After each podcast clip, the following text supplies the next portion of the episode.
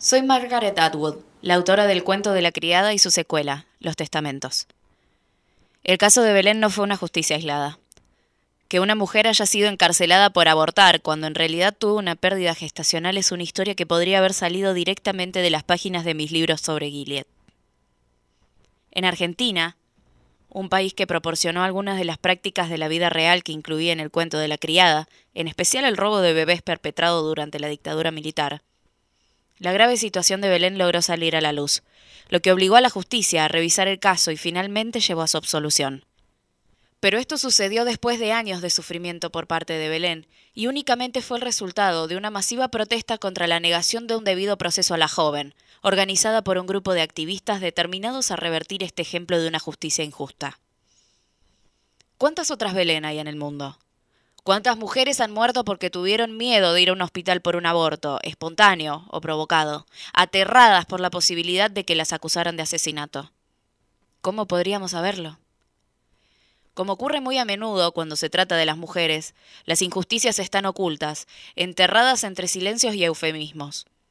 Tenemos una deuda de gratitud con aquellos que dieron a conocer, al menos, esta injusticia en particular.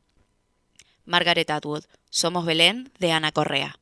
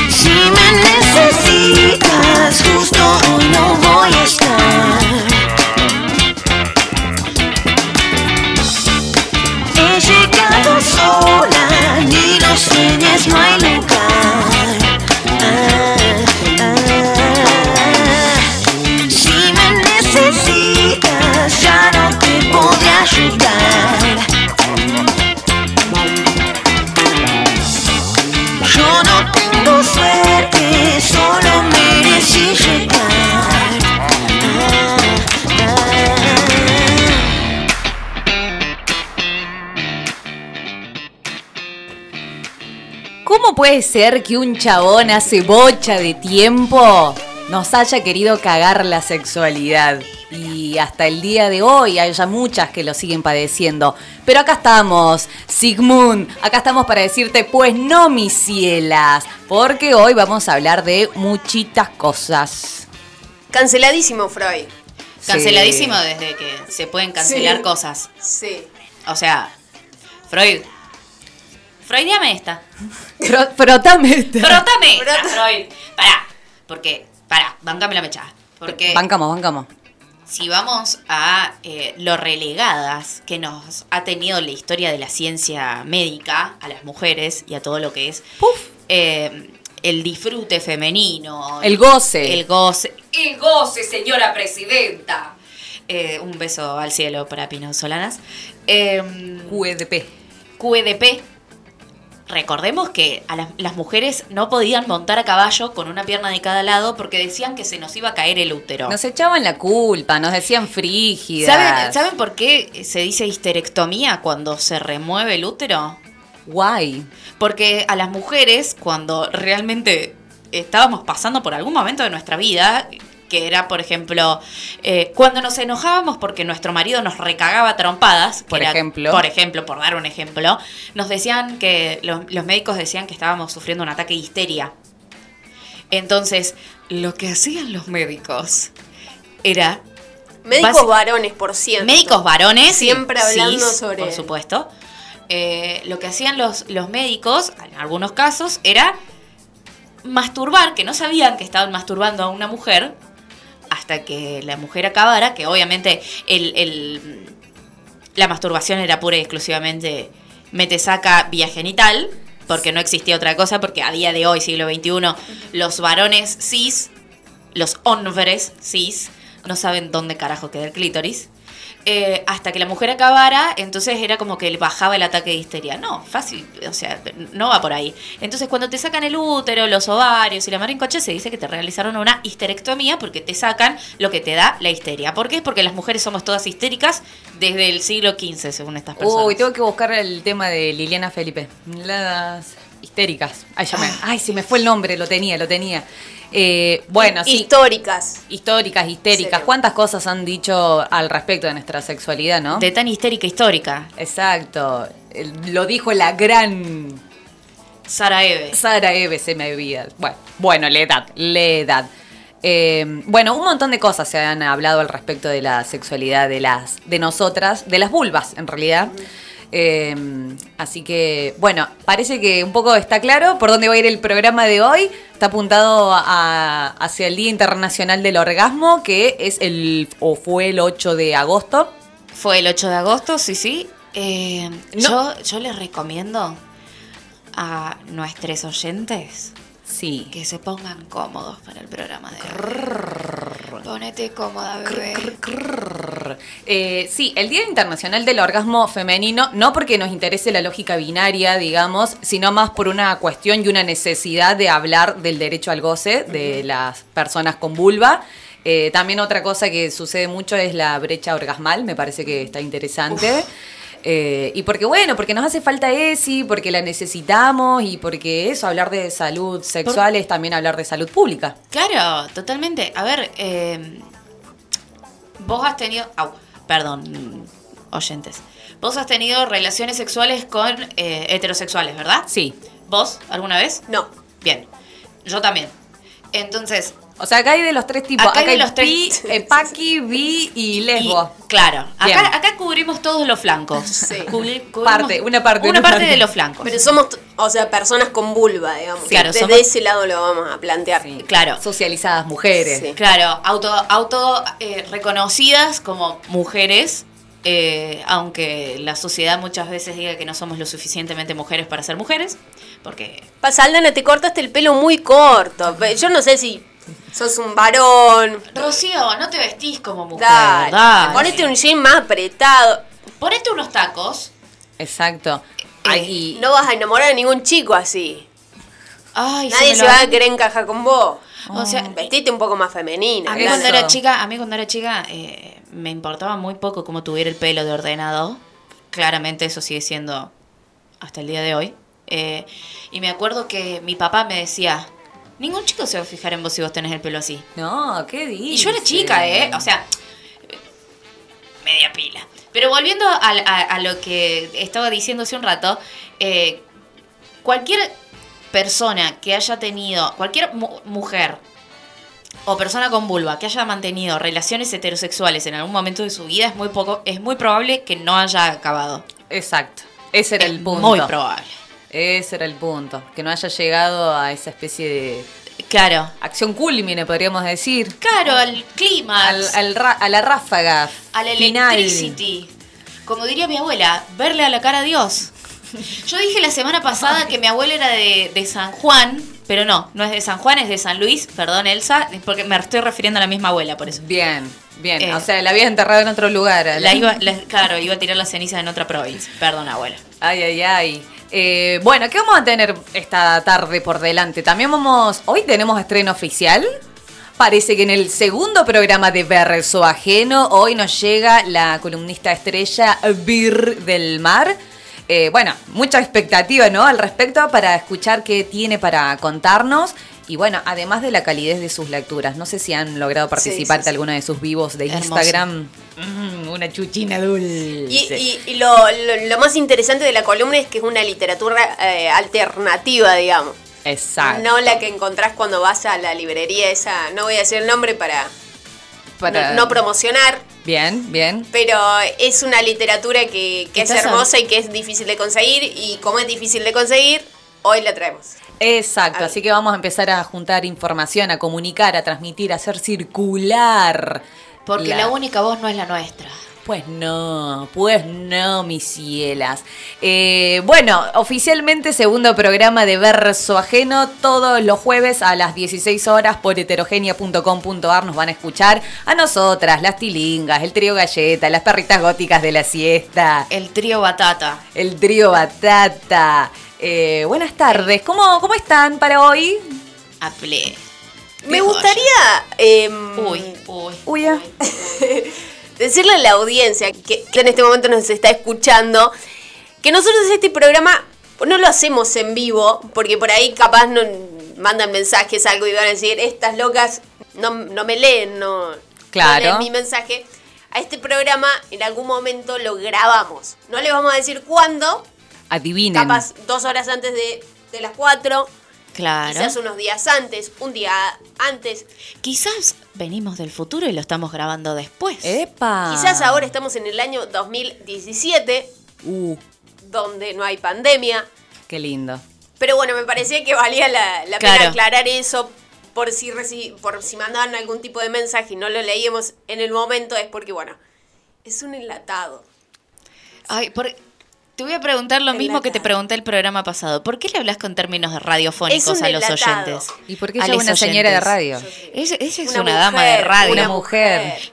No es ella es mismo- una vulva parlante. Ok. Una vulva que Por no decirte cara de concha. no. ¡Amo! Sí. Eh, me ofendería si me dijeran cara de Nepe. Gaber. Está bien.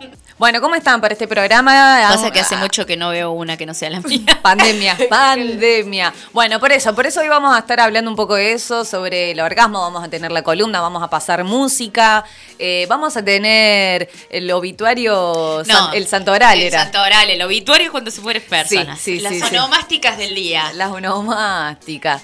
Eh, Tenemos una canción me trajo hasta aquí.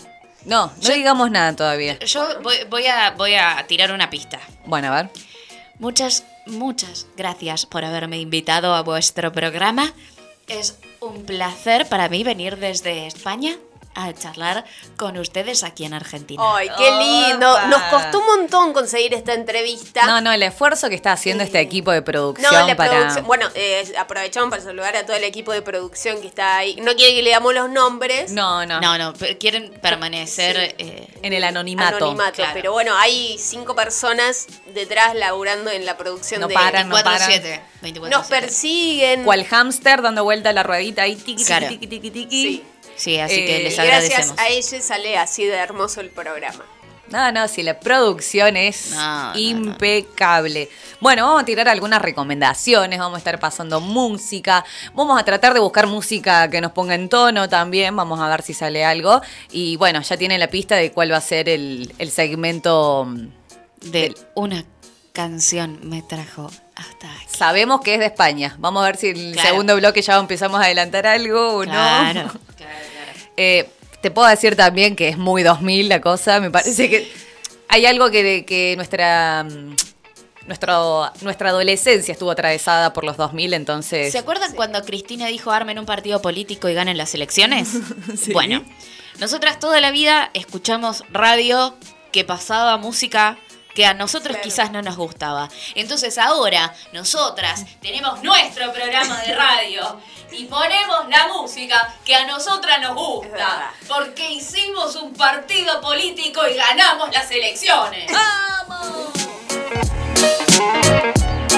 ¿Dónde, dónde está el puestito de choripán? Está lloviendo. Por favor, el del bombo. ¡Qué lindo! Por favor, el del bombo. Olorcito a, olorcito a humo, a leña, carbón quemándose. Olorcito a revuelta social. Qué hermoso. Grito, bandera. Olor a frasco. Ah. Epa, frasco de qué? No, a cada tanto acá en Córdoba hay un olor a termo. Horario bien. de protección al menor. Si coge como piensa, entonces coge mal.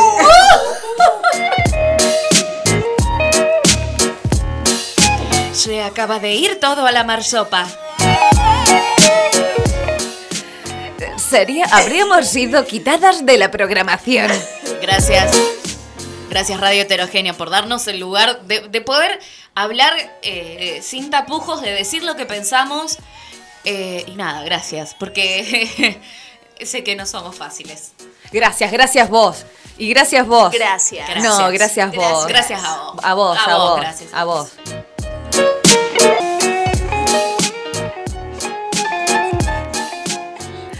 Bueno, muchas gracias. Hay mucha gente a la cual agradecer, eso es cierto también. Mandamos un abrazo grande a... Tan tentada, no, no se puede continuar. A toda la gente que nos está haciendo el aguante, que se prende Sí, ahí, sí, que sí, se prende a la escucha. muchas gracias. Eh, muchas gracias. Aquí estamos para, para darlo todo.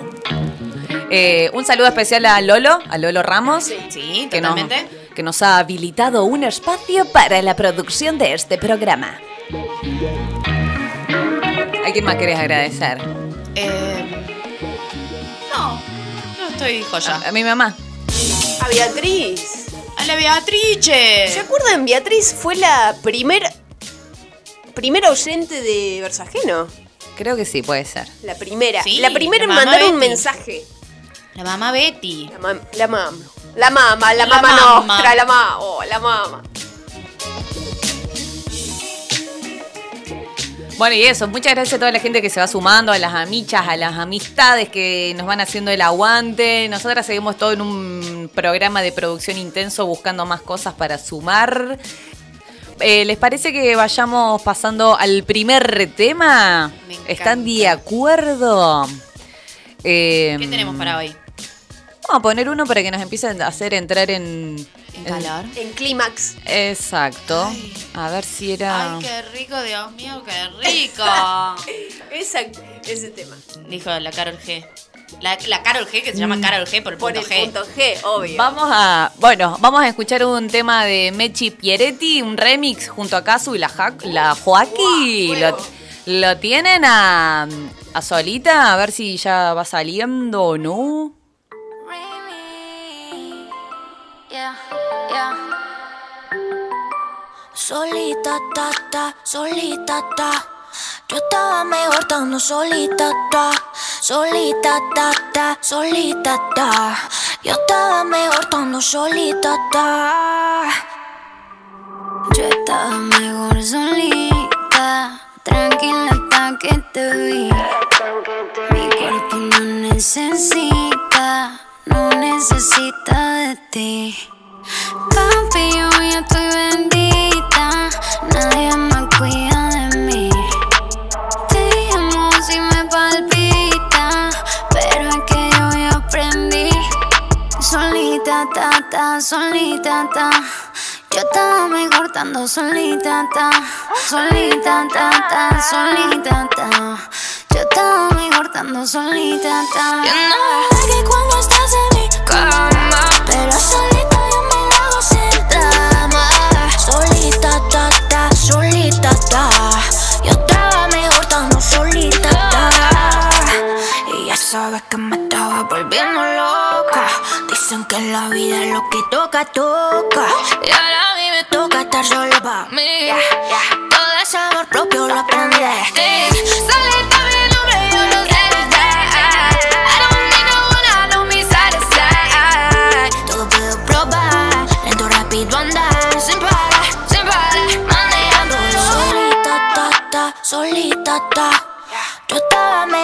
estando solita, ta, solita, ta, ta, solita, ta. You know I'm a fire, mamacita, ta. You know que cuando estás en mi cama,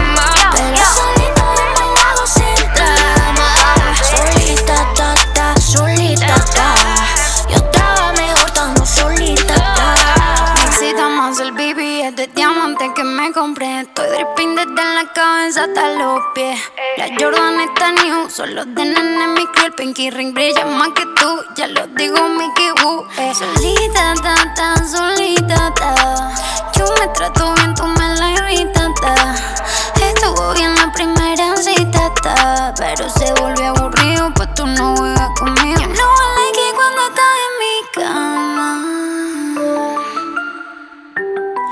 Pero solita yo me lo hago sin drama. No bitch. Solita, solita, despacio. Peinamos mi pelo lacio. Quería tiempo y te di. Voy a comprarme un palacio. Ya. No sabes qué bonita me veo sola. Ya, so. My pussy taste la Pepsi Cola, bro. Me lo hago más lindo que nadie. No voy a dejar de lastimarme más.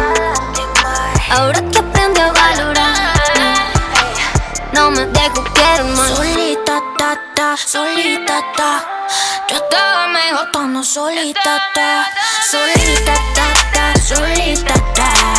You know I'm a fine mamacita, ta.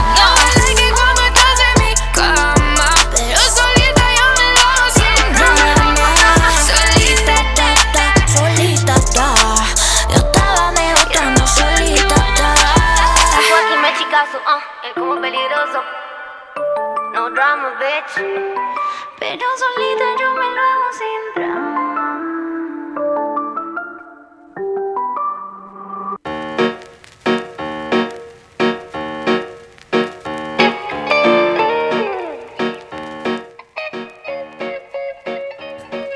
Sigmund Freud, tenemos Día Internacional del Órgano de la Mujer. No te entiendo nada. Es que No está el te- espíritu acá. ¿Eh?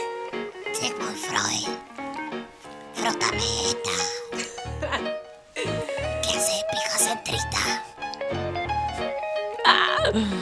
Bueno, comenzamos el segundo bloque. Vamos al tema que nos trae hoy por delante. El, el 8 de agosto, Día Internacional del Orgasmo Femenino. Claro. Eh, vale la aclaración femenino. Sí. Así que le pedimos a, Uh. al espíritu que, que se vaya. Que, que se Uh, vaya. ahora van a arrancar los hombres a decir, ay, ¿cuándo saliendo la ciudad del orgasmo masculino? Demasiado han acabado esos hombres. Claro, demasiado. Ah. Macho, Eh, eso, demasiado silenciadas hemos estado al costado de la historia, siendo el segundo sexo, de Ay, segu- ¿nunca les, ¿Nunca les pasó? ¿Qué? Bueno, a vos claramente no. Eh, a la Ali claramente no. Pero no, igual, bueno. OJ. Podemos ¿Has- hablar has de tenido? eso. Bueno, entonces lo generalizo. ¿Nunca les pasó que la otra persona llega al clímax y vos estás ahí como Este. y te dicen No te entiendo nada. y te dicen ¿acabaste? Eh, sí. Como para no ser y le terminas diciendo que sí nada más para no hacerla sentir mal a la otra persona.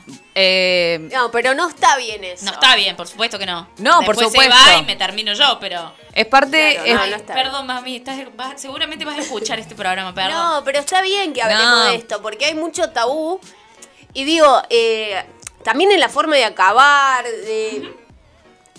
Nada, la relación sexual tampoco solo se basa en que acaben las dos personas, sino es Como como todo un ritual Claro, de, de deseo. Bueno, va mucho más allá. hay mucho más del mete-saca. Eh, Ay, al que sí. estamos, porque realmente las relaciones heterosexuales se conciben como un mete-saca. Bueno, sí, parte. Lamentablemente. Exacto, es parte de toda la cultura, digamos, de cómo nosotras nos vamos, nos va llegando la información que ha sido básicamente a través del sexo, del porno mainstream, digamos, blanco, Falocéntrico. Exacto, eh, heterosexual, donde básicamente se pone en foco, digamos, el placer del varón y no de la mujer, digamos, simplemente la mujer como un envase depositario de algo. Incluso también Claro. nos han educado para eso, para esto, cuando vos decís la pregunta que te han consultado, porque nos han educado también para eso, para estar dispuestas al goce ajeno, digamos, y no enfocarnos en el propio, digamos, en el en encontrarlo y en indagarlo, al deseo propio, al placer Totalmente. individual. Y bueno, a partir de, de este análisis del deseo, más allá de, de lo que creamos que es tener una relación sexual, eh, en qué momento, el, el día nace a partir de, de un estudio que se hace que aproximadamente el 30% de las mujeres de una región eh, eran incapaces de llegar a un orgasmo. Un Exacto, una región en Brasil. En Brasil.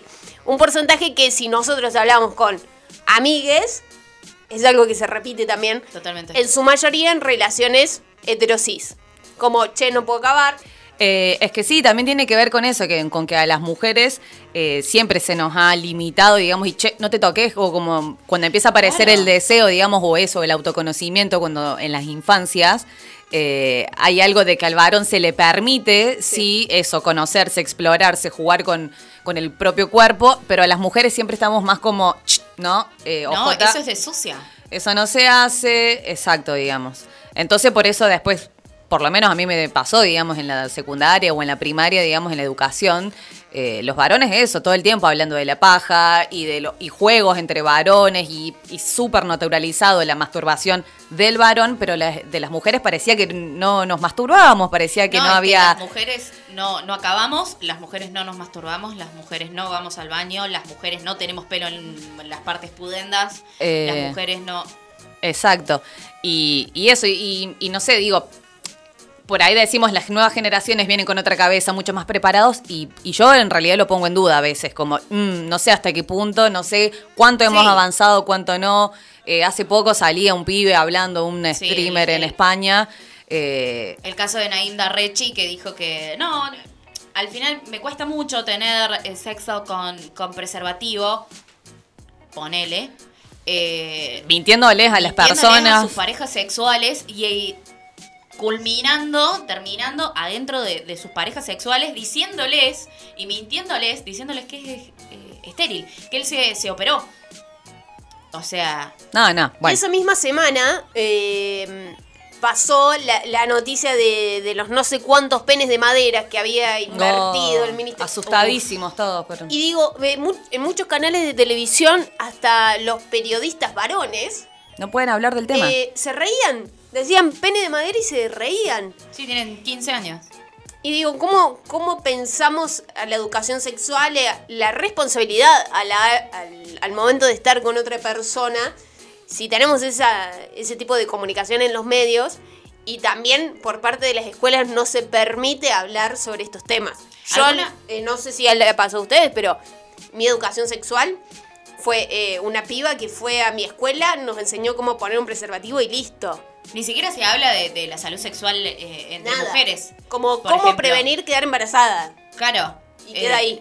Como si las enfermedades no se pudieran transmitir. Las enfermedades sexuales no se pudieran transmitir. Sí. No, hay, no hay preservativos para mujeres, no hay No. diafragmas No, no, en no. Argentina. Eh, te, te- te enseñan a hacer un campo de látex con un preservativo, siendo que hay mejores maneras. Pero no, acá en Argentina el disfrute de, de la mujer no, no Que en realidad eso, en eso solo para sexo oral, digamos. Claro. Eh, ¿alguna, de la- ¿Alguna de las dos vos dijiste que sí, que fue una chica muy básica, pero que fue una chica a tu colegio a, a enseñarles Sí. educación sexual? ¿Vos, Dani, tuviste? Sí, eh, pero con los directivos de la institución, nadie muy formado, con eso, con escasa información al respecto y súper tenso. Era como un momento que ibas arriba y se venía la clase de, de educación reproductiva, básicamente. Eh, y eso, como, "Uy", mucha risa, los profesores no pudiendo abordar el tema y todo muy acotado a, bueno, esto es un preservativo, esta es la vulva, ojalá hubiesen dicho la palabra vulva, hace poco que estamos diciendo vulva, vulva, vulva, digamos. Sí. Siempre chocho, puchi, panocha, pal- palomita. palometa, lo que sea. Eh, pero eso, preservativo y nada más. Y ni siquiera mucha explicación al respecto de cómo poner un preservativo, porque también es un momento de tensión o que suele ser Claro. como, eh, ¿cómo decirlo?, intimidante o vergonzoso, cómo Claro. llegar a ese momento de básicamente acceder a la protección, digamos. ¿Te acordás cuántos años tenías? Y habrá sido un tercer año, 15, 14 años. Bien, ¿vos, Ali? También, sí, tercer año. Bueno, yo recuerdo que la, la mamá de un compañero mío de la escuela es ginecóloga eh, y mm, la, la llamaron a ella para dar la clase de educación sexual. Nosotros íbamos a quinto grado, Eh, lo cual me llamó mucho la atención. Hoy lo veo de grande y me llamó mucho la atención que en ese momento, en el, a principios del 2000, tuviéramos ese acceso, lo cual lo celebro. Pero también pasaba esto mismo. La salud era salud reproductiva, era esto es un preservativo. A nosotros sí nos enseñaron a poner un preservativo eh, en ese momento. Eh, sobre todo porque ya habíamos dos o tres, eh, la charla se dio porque ya habíamos dos o tres de nenas del curso que ya habían tenido su primer menstruación. Bien, la menarca. Entonces, yo fui la primera de mi curso, por ejemplo. Y yo he tenido una madre que a lo, a lo que agradezco y espero poder hacer lo, mi- lo mismo con mis hijes, si algún día tengo. Me sentó, me puso un VHS, literal, me puso una película en la videocasetera que se llama De dónde vengo y qué me está pasando, que se puede encontrar en internet por si alguien no sabe por dónde arrancar la, la comunicación.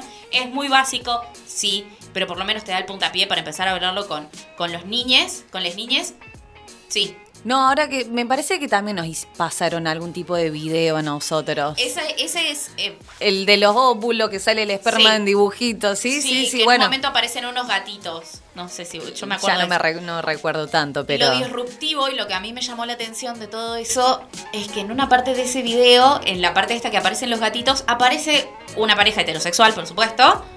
eh, pero aparece el hombre desnudo, no completamente desnudo, son dibujos animados, por supuesto, ¿no?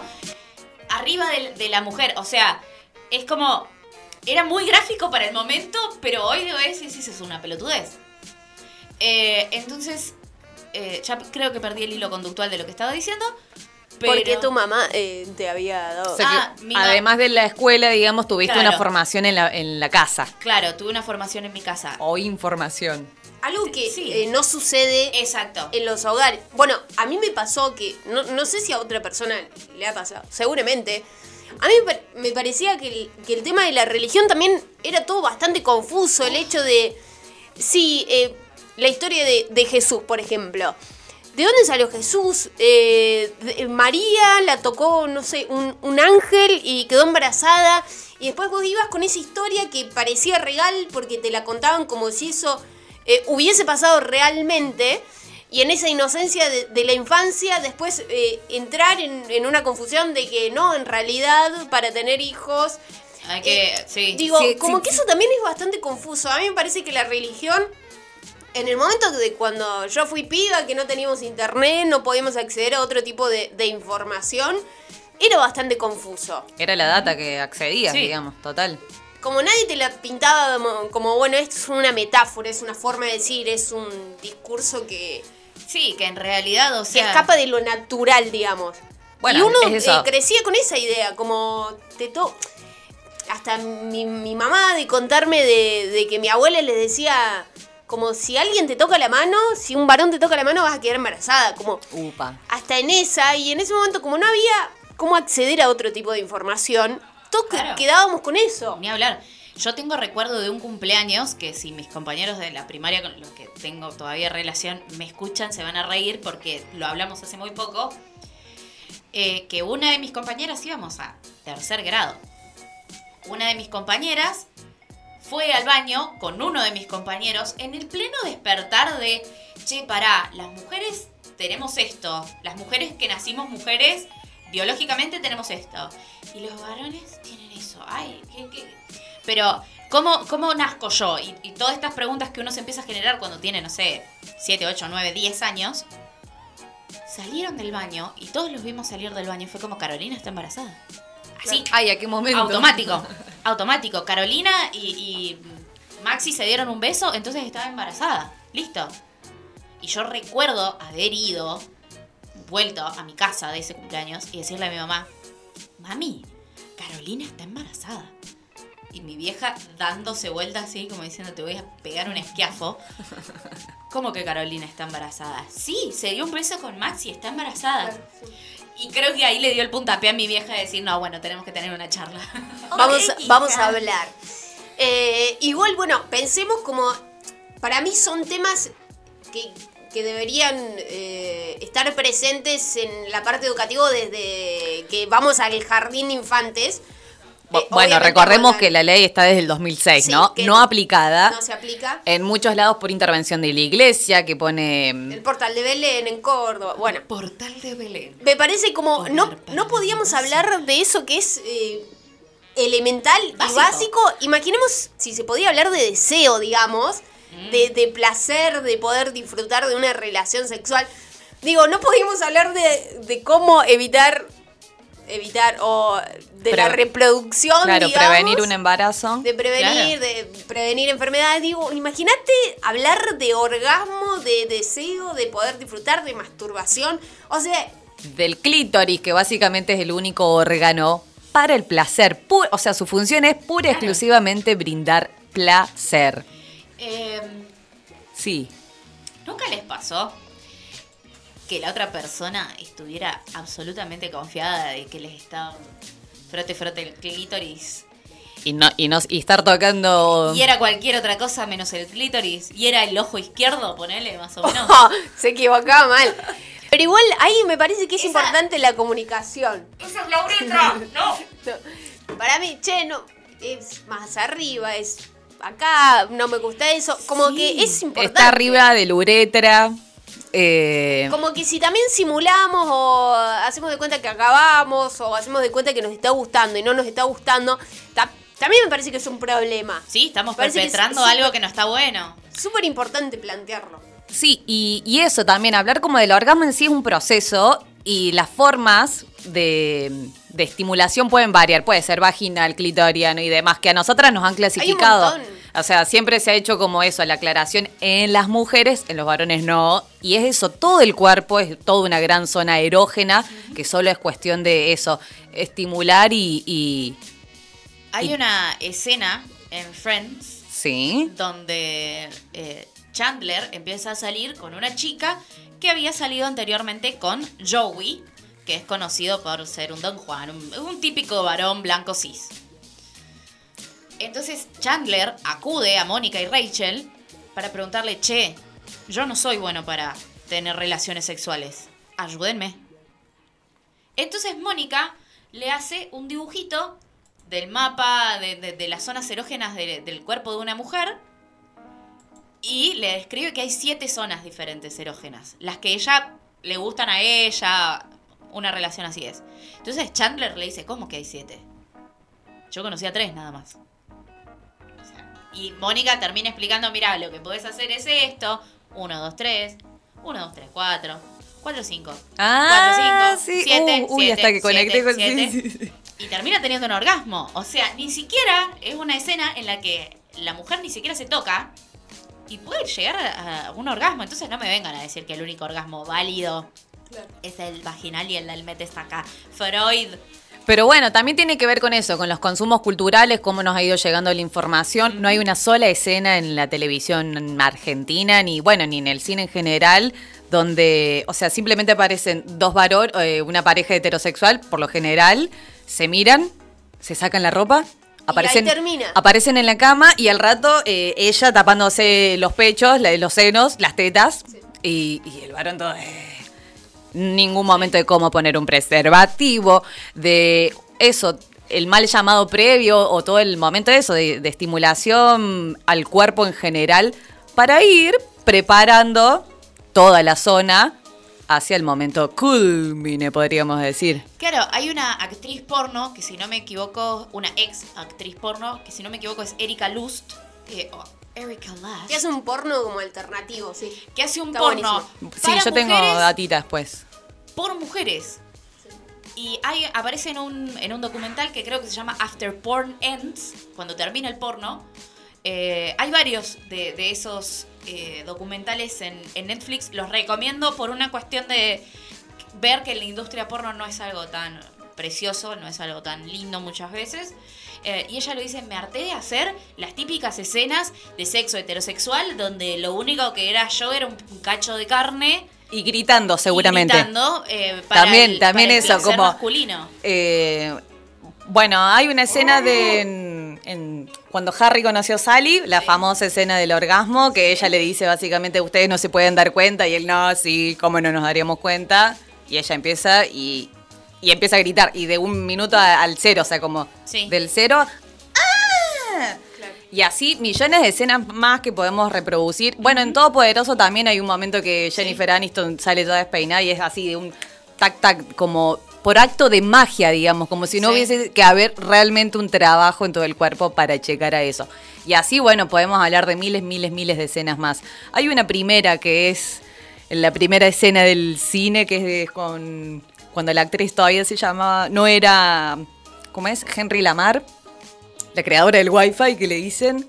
Bueno, hay una. la- en el 1930 está la primera Estoy en escena. Orsay ahí. En Orsay, ya voy a buscar bien el nombre y lo voy a decir.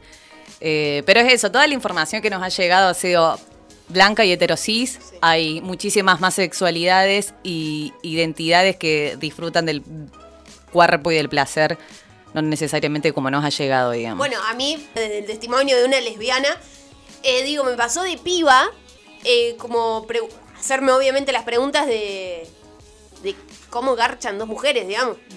y, y no saber eh, dónde buscar información, no saber cómo hacerlo. Eh, es más, me acuerdo de, de la primera vez que tuve relaciones sexuales con una piba, yo completamente nerviosa, pero más que nada por el desconocimiento de... Sí. No, no sé qué tengo que hacer. Sí, sí, sí, sí. Sí, totalmente. También hay otra, hay otra Entre, entre mujer, entre varones, o sea, es eso, es falta de información, es no saber cómo. pura, pero falta de información plena.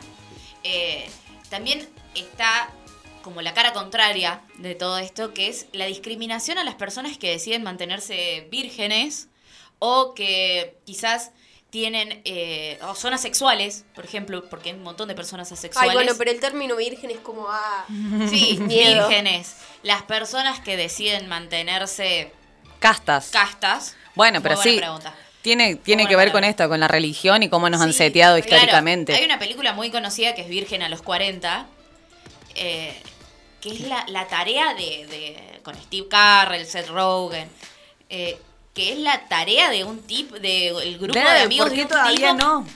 para que coja. no, no, no. ¿Entendés? Y cuando lo logra, porque se enamora, lo cual, eso me, me pareció bastante loable, eh, el loco tiene sexo porque se enamoró y dijo, bueno, lo voy a probar. Eh, pero la escena final, que es cuando él y su ahora esposa o su ahora novia realmente terminan de tener sexo, el chabón está como, wow, zarpado, y la mina está como, What?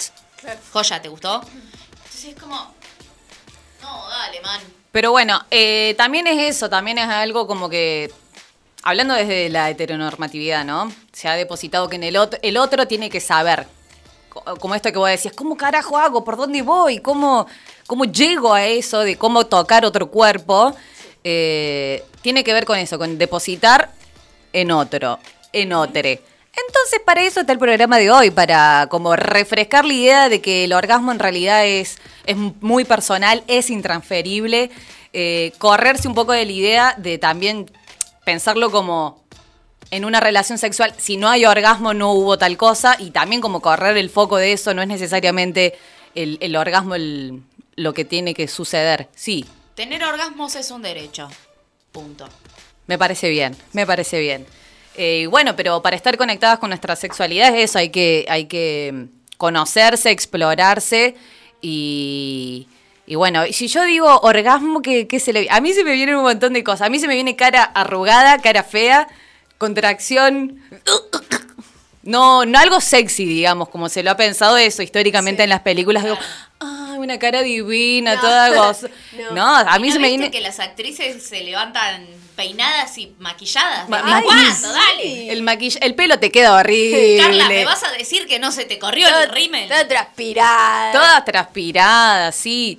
Eh, bueno, y es eso básicamente porque eh, el orgasmo es una contracción de toda la Sí. zona pelviana, podríamos decir, todos los Claro, músculos, te el- late todo. Claro, es como que tenés mini descargas eléctricas. Es como... ¡uy! ¡uy! Horrible, ¿no? Pero es que, tengo- pero Mis es que orgasmos no son así, pero estoy haciendo una Está bien que es representación. radio, pero deberían haber visto el movimiento del cuerpo. Fue, mu- fue muy representativo. eh, pero es que sí, podemos encontrar tantos orgasmos como personas allá en el Sí, mundo, sí, digamos. hablar. Eh, es eso. Pero bueno, básicamente hay un día internacional al respecto. Hay que indagar en el cuerpo, hay que... mm, Tóquense, tóquense, disfrútense, eh, no se juzguen a ustedes mismos a la hora de, de decir, ay, a ver si esto me gusta.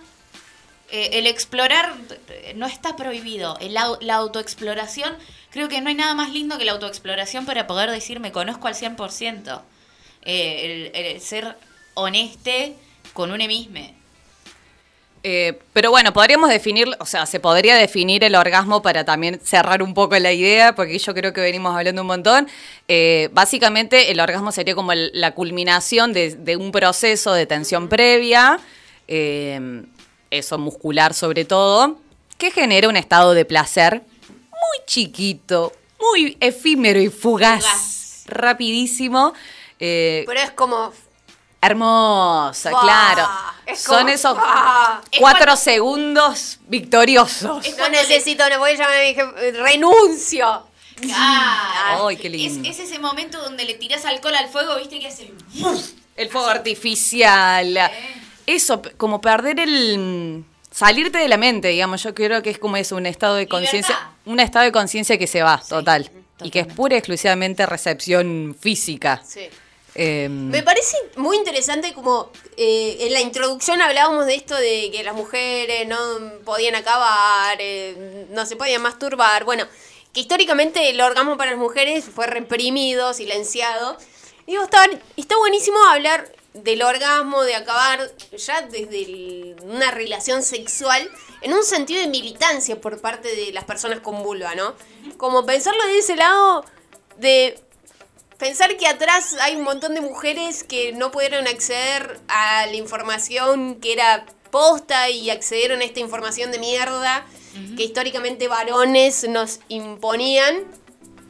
Eh, y digo, hacerlo por, por esas mujeres que no pudieron disfrutar y preparar la militancia para las generaciones que vienen para que puedan tener que- eh, plenamente el derecho al goce. y que no hay edad al respecto. No hay edad. Que no hay No. edad. Pa, desde la infancia, cuando empezás a conocer tu cuerpo, hasta, hasta que tu cuerpo lo resiste y lo dé, digamos. Porque también es eso, como que la edad reproductiva va entre los 20 y los 40 y después, antes y después, Sí, eh, no. el cuerpo Claro. nada, digamos. Eh, y no, me parece que también el- el- la sexualidad en la tercera edad, estaba por decir, como cuando sos grande, Sí. Existe también, No digamos. hay que y- ser gerontofóbicos. no hay que ser gerontofóbicos, claro. Eh, bueno, y también esto de que, que mencionábamos, que como hemos sido más eh, sesgadas y puestas al costado, la brecha orgasmal, digamos, que los varones, eh, hay un hay estudios, digamos, que básicamente los varones heterosis, en el 95% de los casos, llegan a un orgasmo durante el acto sexual, mientras que las mujeres heterosis solamente en un 65%. Y de ahí nosotras vamos en pérdida siempre, digamos. o sea, la mujer heterosis, digamos. Eh, las bisexuales han eh, afirmaban que en un 66%, lesbianas en un 86%, varones bi en un 88% y bueno, eh, los gays escalan a casi 90%. Claro, pero ahí te das cuenta que es eh, para una mujer, cuanto más lejos esté el hombre, más termina acabando. Más cerca del orgasmo está. Claro, claro. Exacto. Así Pero es que por, por esto de centrar todo en el pene, digamos, y en la penetración, de dentro sale y listo. Como. Claro. Eh, Es más, si sacamos la penetración, si nos ponemos a pensar, si sacamos esa penetración impuesta, bueno, se logran otras cosas. No, no, eh, ¿no han escuchado esos comentarios típicos de, de varón del orto? Que te dicen, ah, no, pero las lesbianas y las mujeres que están con mujeres, que no, que siempre necesitan un pito de goma, entonces, viste, re extraña la pi. Pero porque no consiguen de otra manera el sexo, digamos. Claro. Es por eso. O sea, para ellos es, Es meter algo Sí. en otro lado y sacarlo para volver a meterlo y sacarlo para volver a meterlo. O sea, no conocen otra cosa. exacto. Exacto, exacto. Así que bueno, eh, Hay que saber pedir y hay que saber decir que no también. Exacto. Pero bueno, para saber pedir, una tiene que conocerse, explorarse. Así que eh, algunas recomendaciones al respecto para con datita para empezar a, a contar y compartir. Dar es dar, dijo Fito Páez. Perdón, lo tenía que decir. Eh, bueno, no, qué sé yo, para escuchar, informarse y eso, y entregarse a la exploración con información, se me viene el podcast Acabar, eh, que básicamente es un podcast documental que habla pura y exclusivamente sobre el orgasmo femenino y para personas con vulva, eh, por una sexualidad libre, sin tabúes e informada, dice en, en- en la sinopsis. Eh, que bueno, básicamente eh, a través de entrevistas a especialistas y a público en general, mujeres, la mayoría eso, heterosis, pero también para eh, escucha disidencias. eh, bueno, eso, comparten datos sobre estimulación y cómo indagar sobre el propio cuerpo. Sí. Está buenísimo porque tienen diferentes episodios y cada episodio tiene un tema en particular que está muy bueno. Pone, eh, escuchaba ayer em, de acabar precozmente. Ah, mirá.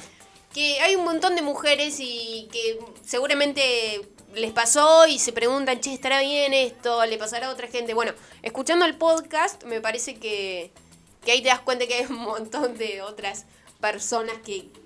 A que a otras les pasa también, Sí, que no sí. estamos solas, que, que- que sucede, digamos, y eso, la falta de conocimiento, por eso es necesario esto, compartir, armar red, eh, esto, hay tantas experiencias como personas y mentes y cuerpos, eh, no todo está centrado en- ni en el pene ni en el coito, eh, es eso, es disfrute, es goce, es placer. Eh, hay una periodista es- especializada en sexualidad española, o sea, especia- especializada en sexualidad, coma, es española. Bien, Bien, porque si no se entendía cualquier cosa. Que la pueden buscar en, en Instagram. Ella sube videos, sube reels. Ahora sacó un libro que se llama Zorras. Es muy bueno. En Instagram la, la encuentran como Mamá, sin acento en la A, o Mama, mejor dicho, Mama Casket, C-A-S-Q-E-E-T-E. bien. Eh, ¿Podés repetirlo? M- eh, Mama, M-A-M-A-C-A-S-Q-U-E-T. Ahí está, ahora lo dije bien. Ella se llama Noemi y tiene, por ejemplo, videos donde te enseña a hacer el famoso squirt, eh, donde te enseña cuáles son las zonas erógenas del cuerpo femenino, eh, concebido como femenino, eh, te enseña estimula cómo hacer una estimulación anal, por ejemplo, para la gente que, que quiera probar. Te habla, hace reviews de juguetes sexuales. Bien. Está muy bueno para decir, bueno, a ver, voy a ver un video de, de Noemí y voy a tratar de poner en práctica a ver si esto me sirve. Porque a lo mejor alguien te da una idea de algo que vos jamás se te hubiera ocurrido. Sí, o incluso eso también para, ah, no, esto no me pinta. Me- Me, Claro. pinta más esto, me pinta más aquello. A mí en redes, en Instagram, se me viene Tati Español, que Tatiana Español, bueno, ella se define como autodidacta y que comparte todo lo que conoce respecto a la sexualidad. Es divulgadora sexual transfeminista, básicamente. Eh, toda la data que comparte en sus redes está piola, también tiene cursos de formación y, y para seguir indagando un poco más. Otra que se me viene es la licenciada mm, C, Sí. psicóloga y sexóloga. Esto para que vayan accediendo a eso, a data que van colgando y que están como todo el tiempo actualizando en, en las redes, en Instagram. Y se me viene la gineco online, que es la doctora Melissa Pereira, ginecóloga obstetra, que también comparte mucha información respecto a educación sexual integral. Bueno, quizás en, un- en otro programa, no ahora porque nos colabora, eh, podríamos plantear el tema de la perspectiva de género que tienen ginecólogos, ginecólogas, ginecólogues, que es bastante limitada. es re y- jodido. Como vos vas a la ginecóloga es como venís embarazada. No. Sí, sí, sí. No. No. Eh, bueno, y, y también eso, hay un montón de temas más para profundizar y Sí. seguir a- a- hablando, digamos. Yo creo que en la temporada anterior habíamos llegado en un momento a hablar sobre, o pensar sobre anar, anorgasmia, se me fue. Digo, también es otro punto sí, sí, para... Sí. Vamos a seguir, vamos a seguir. Vamos a seguir, pero bueno, esto es para que eh, se estimulen, se estimulen personas con vulva, eh, una olla. Tóquense, eh, tóquense, eh, quiéranse, ámense, frótense, frótense, froti froti, mucho clete. mucho clete. Eh, y otra recomendación que es un artículo de La Tinta, eh, que, pueden acceder si van a latinta.com.ar. Eh, eh, figuran muchas plataformas porno eróticas para disfrutar feministas y queer, digamos. Otra cosa que, podemos recomendar, hay otra cuenta de Instagram que es de mm, un, un pibi no binarie, muy piola, que se llama Bicha con X, para más placer, que habla también de disfrute sexual eh, no binarie, eh, con una hermosa, un hermoso catálogo de juguetes sexuales. Bien. Y cómo Se- usarlos, y cómo cuidarlos. Ahí se hizo otro capítulo aparte. Otro capítulo. Nosotras, producción, sigue buscando acá los auspiciantes. Eh, Oh, estaría buenísimo sortear. Sí, sí, así que si nos están escuchando, acá estábamos verso ajeno, estábamos buscando auspiciantes en eh, juguetes sexuales. Estaba por decir Bocluc. Eh, bueno, en este artículo de La Tinta figura mm, Erika Luz Cinema, pionera contemporánea en el cine porno feminista, que básicamente es eso, habla acerca de las fantasías de todos los gustos, de todos los tipos, de todos los cuerpos. Si quieren probar, te dan. Si te suscribís, te dan una película gratis para que veas. Ah, mira. La primera. Bien. Eh, Y lo que está bueno del sitio de Erika Last es que recibe eh, sugerencias de las personas que las ven, o sea, te permite que vos le mandes un texto con tu fantasía, qué es lo que, cuál es tu fantasía, y ella te- te- no te la cumple, pero hace una película al respecto. Bien, bien. Mi bien. fantasía es. No. Guapa, guapa, guapa. Ahora vamos a Eh, la música y hablamos. eh, pero bueno, cerramos este bloquecito, ¿saben? Sí. Eh, frótense, tóquense, conózcanse. Hay muchas cosas, hay muchas formas para llegar a un orgasmo. Eh, si no llegan, tampoco se preocupen, pero bueno, para eso está todo esto. Buscar información, conocer, eh, explorarse, saber comunicar. Eso también es fundamental para después al momento con otros, otre u otres, tener la, la data. Acá le pueden cambiar la letra. Jueguen con ustedes mismas. Mismes. Contigo, que pierdas el control. Copa de alcohol, tú y yo en la habitación. Pienses en mana, no pienses. Me mata cuando hago como te subo. Nada alrededor, solo somos tú y yo. No pienses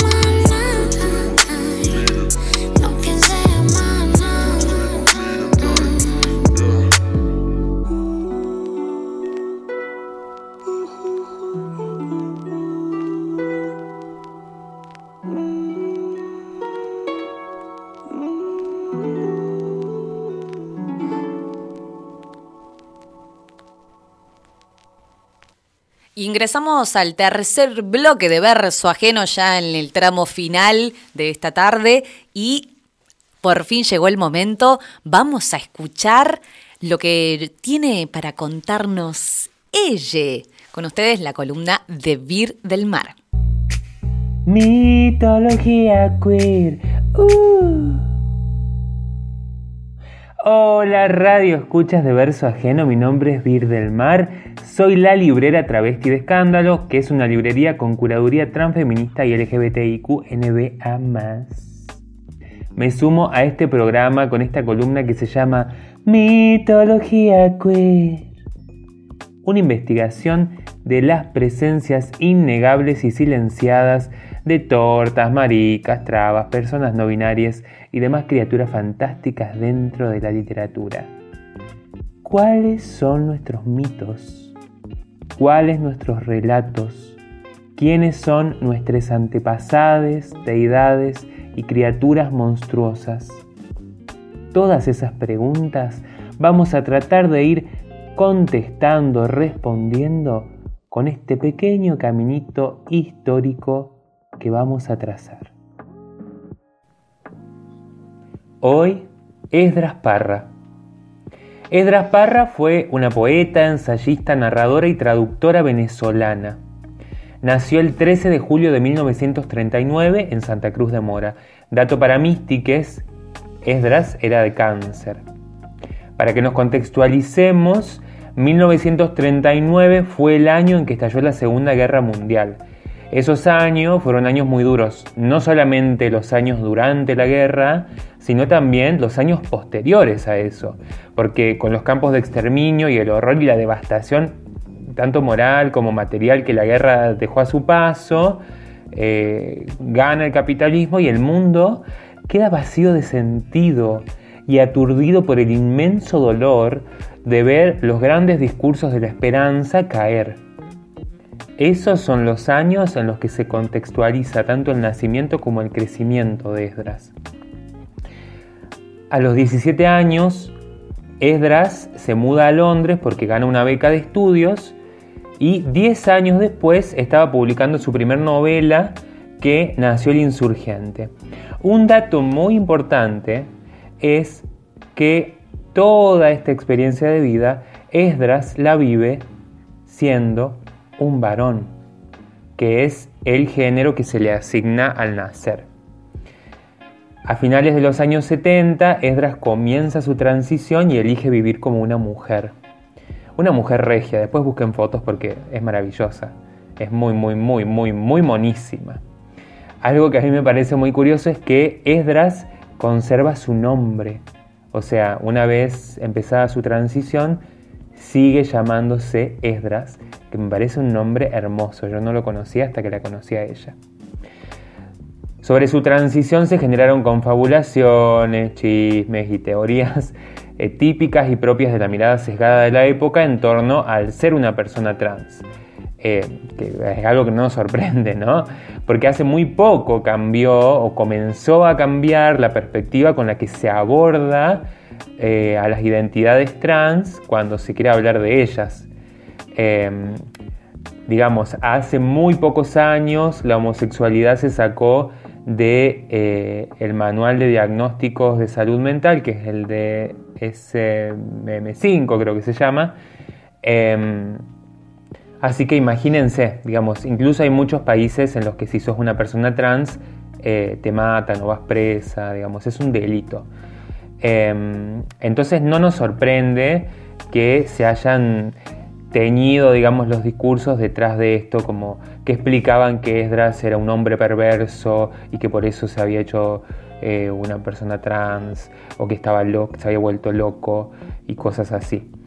Em, incluso, digamos, algo que armando esta columna me voy encontrando es que periodistas y biógrafos hasta hace muy poco se referían a Esdras como si hablaran de un varón. Eh, que bueno, nada, es, es un dato ahí para, para, tener y para seguir pensando, digamos, cómo, cómo abordamos identidades que no son identidades heterosis. Seguimos con Esdras. Una vez comenzada su transición, vuelve a su tierra natal y desarrolla una carrera literaria como ensayista, editora y promotora cultural, plantándose como la mujer trans que era. Fue fundadora y directora de la revista Imagen, eh, publicó varias obras de narrativa, El Insurgente, que ya dijimos que fue en 1967, Por el Norte del Mar de las Antillas en 1968 y Juego Limpio, que también fue en el mismo año. A partir de la década de los 90 incursiona en la poesía y escribe. Suelo Secreto en 1993, Antigüedad del Frío en 2001 y Aún no en 2004. El año que publica este último libro fallece y nos deja ese último aliento. Si me acompañan vamos a escuchar algunos de sus poemas. De su libro Antigüedad del Frío, un poema. Aquí no espero nada y es como si dijera todo. Doy un paso sobre esta ceniza para justificarme, para extender mi oscuro rumor dentro de mi sangre y llevar la tierra hacia ningún lugar, con el tiempo intacto y apretado a mi alrededor. Y esta clave la claridad que encierra mi caparazón, hecha del mismísimo hueso. De su libro, Este suelo secreto. Estas opiniones sobre tu vida queman tus labios, arrastran en silencio el pan rancio de tus ideas. No te detengas ante el umbral de esa morada que hace girar polvo y ceniza sobre tus sienes. Las nostalgias, los bosques, se enredan en tus piernas mientras persigues la fervorosa quimera. Y por último, un poema de su libro Aún no. ¿Cómo seré debajo de este trozo de tierra desmenuzada? Si mis pies me sujetan al suelo y la distancia se enrojece. El horizonte inaccesible no nace de la indecisión. Un instante y ya no mentiré más. Apenas me desvío de mi lugar en la tierra sin ventanas, en el aire que se mueve hacia mis tobillos. Esta tarde los muros de mi casa aparecen aireados. Están separados por la tregua que impone el calor. La oscuridad allí se ha secado. Estos fueron tres poemas de Esdras Parra. Bueno, radio escuchas, espero que les haya gustado esta columna, a mí me encantó hacerla, voy a volver con más.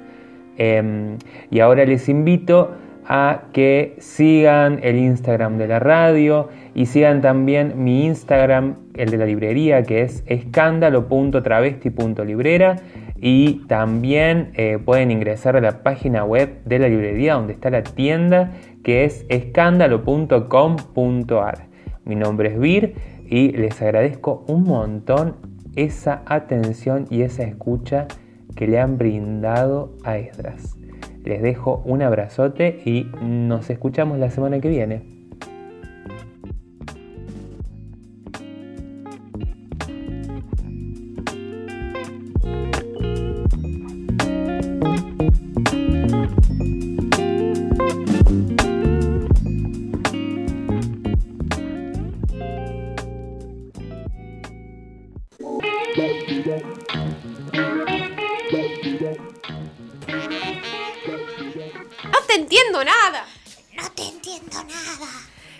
Bueno, vamos, ¿les parece a ver si empieza a sonar algo de fondo? Si el operador, operador me acompaña. Que mm, puede empezar tengo a. miedo de lo que salga de ahí. No sé, no sé. A ver. Que empiece, si empieza a sonar esto, ¿qué pasaría? Pueden escuchar de un solo oído.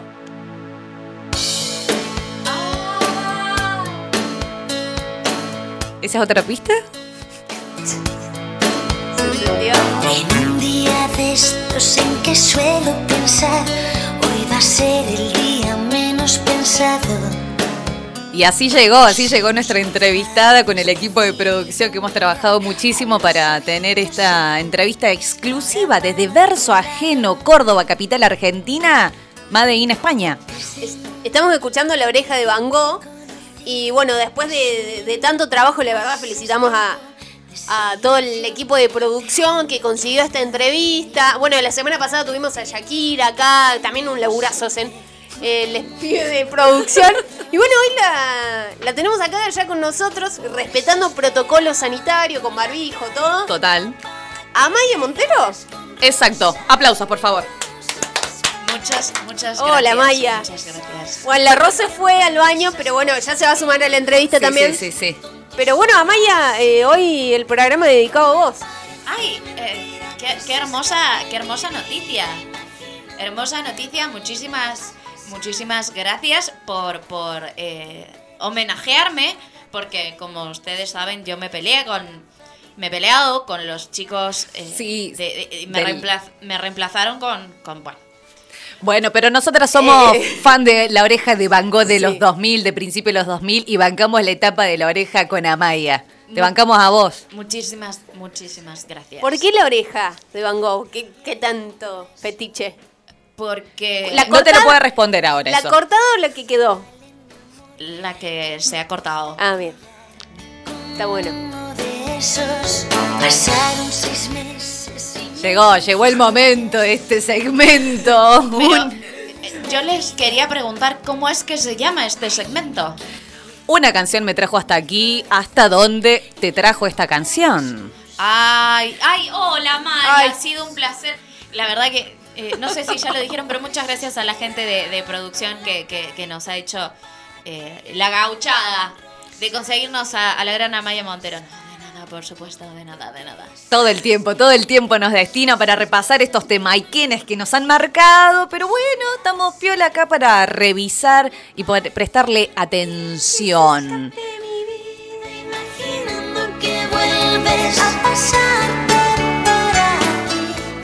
Quien haya sido adolescente en los 2000 no me puede decir que estos temas no lo han escuchado hasta el infinito. sí. Como este, eh, como otros que seguramente vamos a escuchar, te, te, te- ¡Ah! ¡Qué hermoso! ¡Qué linda! ¿Cómo, cómo que le dices, cómo que le Ay. dices linda a la nueva cantante? No, no, no, no. Me voy, me voy, no, no, me no. voy, esos no me he enojado. Uy, pero ese inicio, esos cuadros que no se colgaron. El mantel que no juntaste la mesa ayer. Siempre esperando que te diga algo más. Algo más siempre. Y mis sentidas palabras no quieren volar. Como un rol de Gloria Trevi en esa, como. No hablemos de Gloria Trevi. Me abrazaría al diablo sin dudar. Por ver tu cara al escuchar mi Esta, esta canción la escribí, esta canción la escribí eh, luego de haberme peleado con el baterista, que en ese momento era mi pareja. Convivíamos, imagina convivir y trabajar No, con, tu, con no. tu pareja. No se puede. eh, Muchísimo. y- y- Una cosa habla otra, Y la parte del mantel es, es literal. Yo le había pedido esa noche que como yo había cocinado, que lavara los, los trastes y que levantara la mesa. Y Claro. el muy hijo de puta Dejó el mantel. dejó el mantel, no lavó los trastes, estaba todo sucio y me tuve que levantar yo No, no. para lavarlo. Oh my Claro. gosh. Al claro. otro día se levantó a desayunar, estaba todo el. No. Las tareas se reparten, las tareas se reparten, las tareas cotidianas de la casa se reparten, hay que compartirlas. Me parece muy bien que te hayas enojado. Así que le dediqué esta canción y... Te abrazaste al diablo. Me, me Abrazaría al diablo sin dudar. Por ver tu cara al escuchar mi Luego, luego de, de eso eh, lo dejé y una vez que lo dejé y le tiré sus cosas por el balcón, escribí esta canción. Por eso digo, para ver tu cara y escucharme hablar. Está buena. Esta, esta es otra. Puedes contar conmigo. Ay, ese elegí yo. ¿Por qué le.? con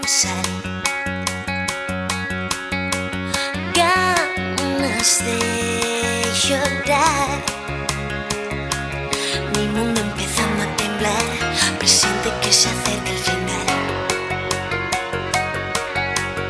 No quiero ganar. Como que arranca, dice un café con sal. Como que le erró el frasco, viste que son parecidos. Ya pasa Y ya arrancó el día como el culo. Claro, cruzado. le puso azúcar mal. a las papas fritas, no sal a un café, pero sí. Ay. Bueno, pero es más remediable lo del azúcar.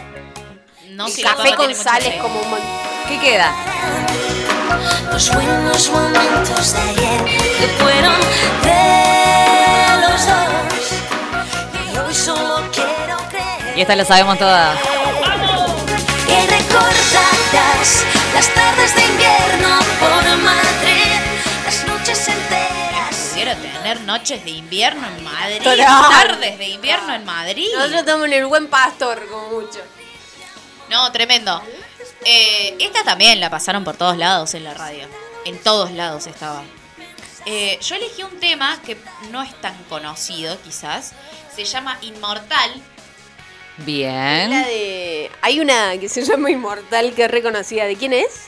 No, lo que vos decís es My Immortal Ah, de esa. Evanescence. que es para Ey, ¡Qué me gusta, me gusta que agendemos Evanescence para la próxima, Sí, este segmento. sí, También sí, muy sí. de los 2000. esto. Muy de los Cortamos 2000. las venas. My, eh, My Immortal de Evanescence es un tema re de entrada de 15. Y, y encima Sí. lo que dice es como súper dramático. Igual vos ya pasaste a otra etapa de la oreja de Van Gogh. Yo ya pasé a una etapa eh, anterior. Tengo aquí bajo el vestido bien escondiditos tus besos. Ella es la otra. No, Es del disco A las cinco en el de Astoria. regreso a casa se venían. puede que haya una versión con Leire, que es la chica que estamos escuchando ahí. Eh, pero la versión original es con Amaya Montero. Ay, yo te agregué con la. Ca- Me la, le- me la Ay, agregaste bueno. con Leire, no importa. La. Tengo aquí dentro de un vaso Escuchate lo que es.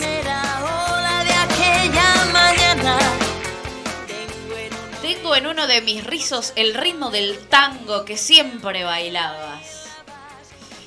Yo tengo escrito en un suspiro aquellas palabras que nunca dijimos. Por eso les decimos que las cosas sin decir no se las guarden, nos las digan a nosotras. Nosotras las decimos al aire. Claro.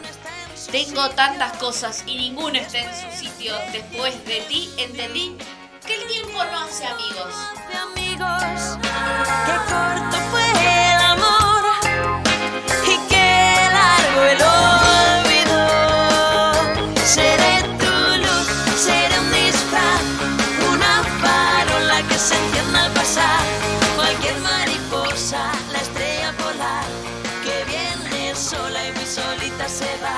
Escuchen esta parte. sabor de un beso en el mar, un viejo proverbio sobre cómo olvidar. Seré inmortal, porque yo soy tu destino. Seré inmortal porque yo soy tu destino. Nunca te vas a borrar de. Nunca. Nunca voy a salir de tu cabecita, Juan Carlos. No te entiendo nada. Igual eh, es muy loco porque mm, en la mayoría de las canciones habla como yo quiero ser eh, el amor de tu vida, qué sé yo, como ella siempre rogando algo a otra persona que, que no demuestra interés. Y en esta todo lo contrario, como yo sé que vos no me vas a olvidar. Esta es.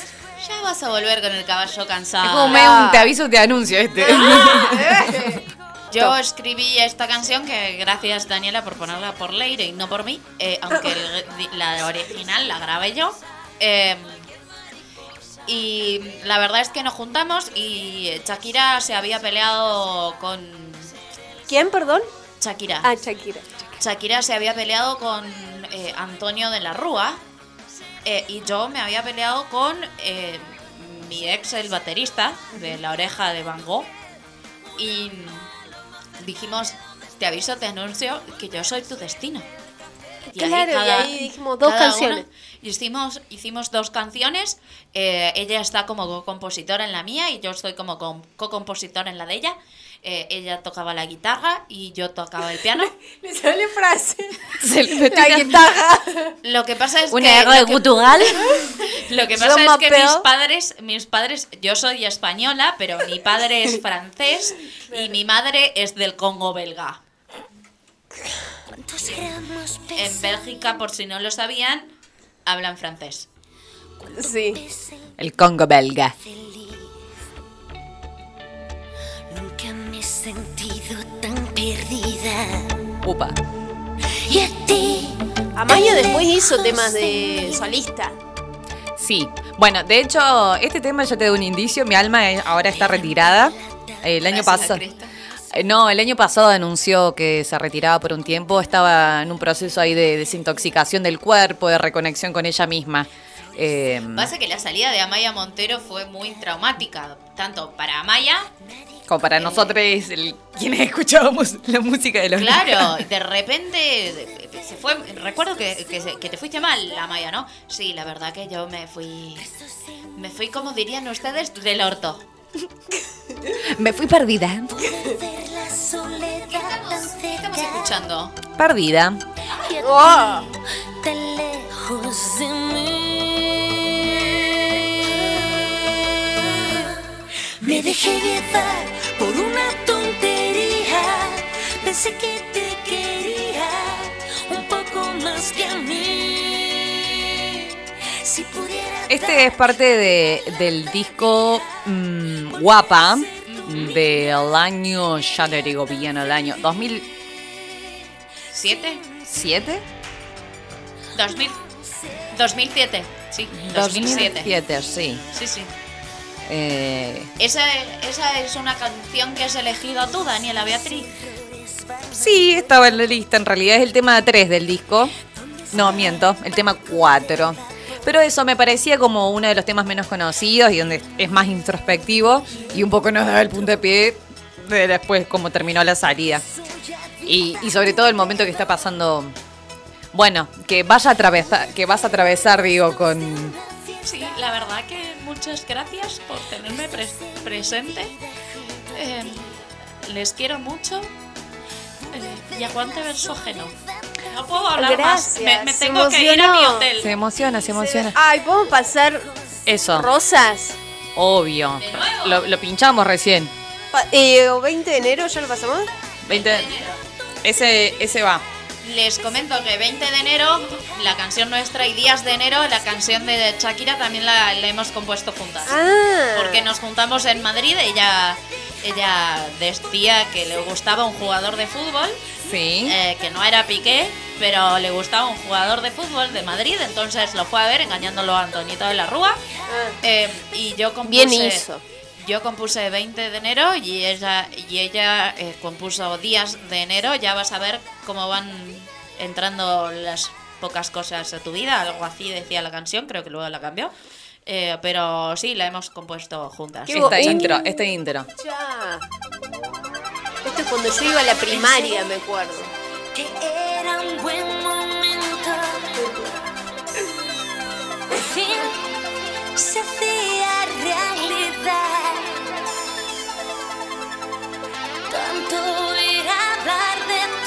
Eso es como.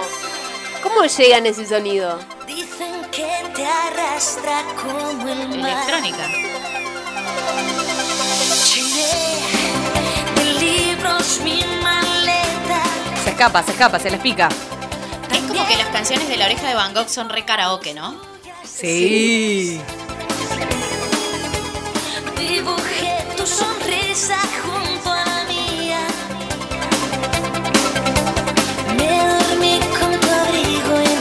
sofá. Yo pensé que decía, me dormí con tu amigo en el sofá. ¡No! Digo, muy fuerte. Después le dice que quiere estar con. No entiendo. Bueno, a lo mejor quería un trío y no se animaba Ah, a decirlo. verdad. Esperando. Yo quiero quererte ¿Cómo dice?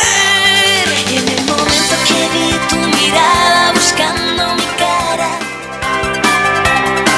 La madrugada del 20 de enero saliendo del tren. ¿Qué te preguntaste, Amaya?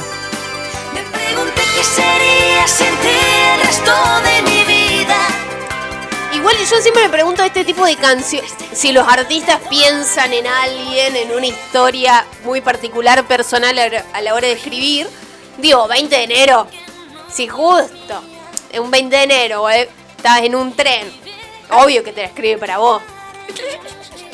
Pues ¿Qué sé yo? Mirá, eh, ¿viste la canción? Se ficcionaliza. You're beautiful, you're beautiful, it's true. Bueno, el cantante, que no me acuerdo cómo se llama ahora, eh, James. James, no sé qué chingados, eh, contó, le preguntaron sobre la, la- cómo compuso ese tema y contó que él estaba re en pedo un día en la estación de tren eh, y vio a una chica y se enamoró y le escribió. James Blunt. Pero por eso eh, en un momento de la canción dice algo como eh, yo te miré pero vos mirabas a través de mí, no sé qué. El chabón tenía un pedo como para 15. Sí, igual andás a ver. Sí, andás a ver. También tiene gente que, que en las productoras, digamos, en las discográficas, tienen gente que se dedica pura y exclusivamente a escribir. Sí. Eh, y andás a ver si Claro, los ghost eh, writers. están ahí. Los niños ratas tac, tac, tac, tac, tac, generando material y después. Ay, dijiste niño rata y me acordé de un profesor. Upa. Bueno, cerramos con este el segmento con 20 de enero. Ya es el más clásico. Ya se va acabando. Te busqué muy lejos de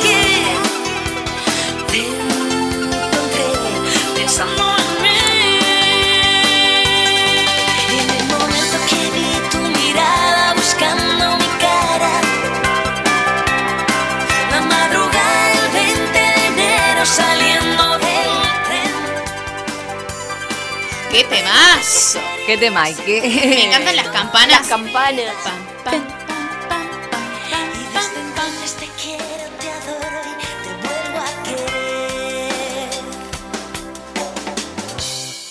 ¡Qué temazo! Ahí estuvo el segmento. Una canción me trajo hasta aquí. Perfecto. ¿Hasta dónde te llevó esa canción? Bueno, chiquis, parece que se nos va acabando el programa. No te entiendo nada. Lo decimos rápido. En Yo no soy devota, pero el Te toco la No. Eh, Eh, te- en todo caso te toco la cho. Lo decimos rápido para que saludes a todas esas personas cuyo ¿Cuáles son esos antes que nos van a compartir? Santa Edith, San Lorenzo, Santa Clara de Asís, wow, Santa Clara, Ah. eh, San Eul, Euplo. Euplo, chicos, Uy. había alguien que se llama Euplo. San Bigberto, San Alfredo y el 15 de agosto eh, se, se celebra el Día de la Asunción de la Virgen María y de la Santa María de Alba.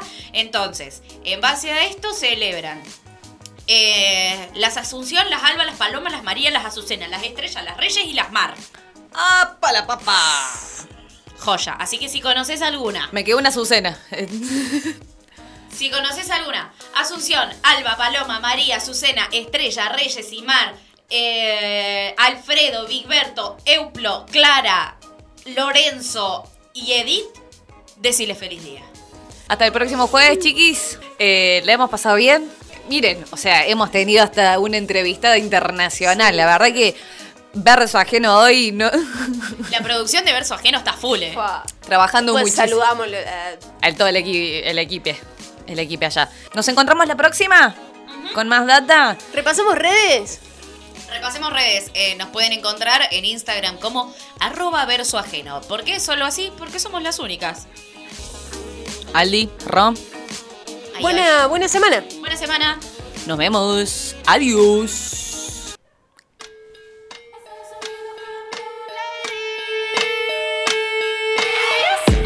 Tengo fuerza para partir el coco. Tráeme la navaja filosa. Argenta como la negra sosa. Ya sabes que soy la peligrosa. Yo sé cómo hablarle a mi bitch. Yo sé cómo cortar mi hashish. Si te muestro, viene la polish. Si me cacho, siente tu mi clitoris. Prada con rulero. Echa gasolina para que se prenda el cuero. Para tú mentirme, estudiátela primero. Agárrame acá, ven y aprende picho culero. Y si el FMI me la toca,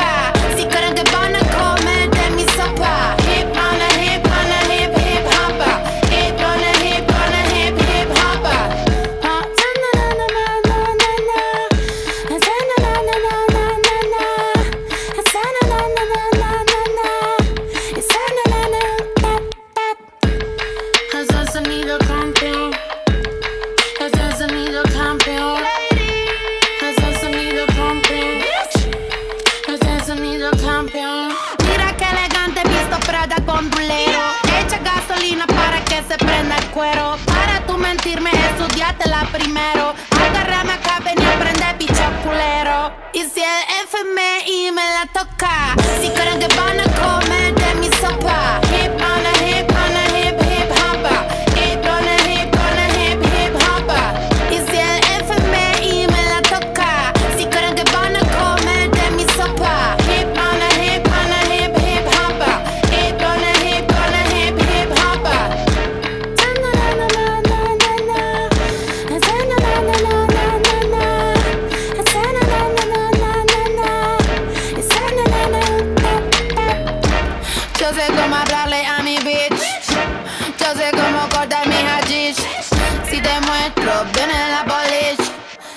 la polish. Si me cacho, siente tu mi clitoris.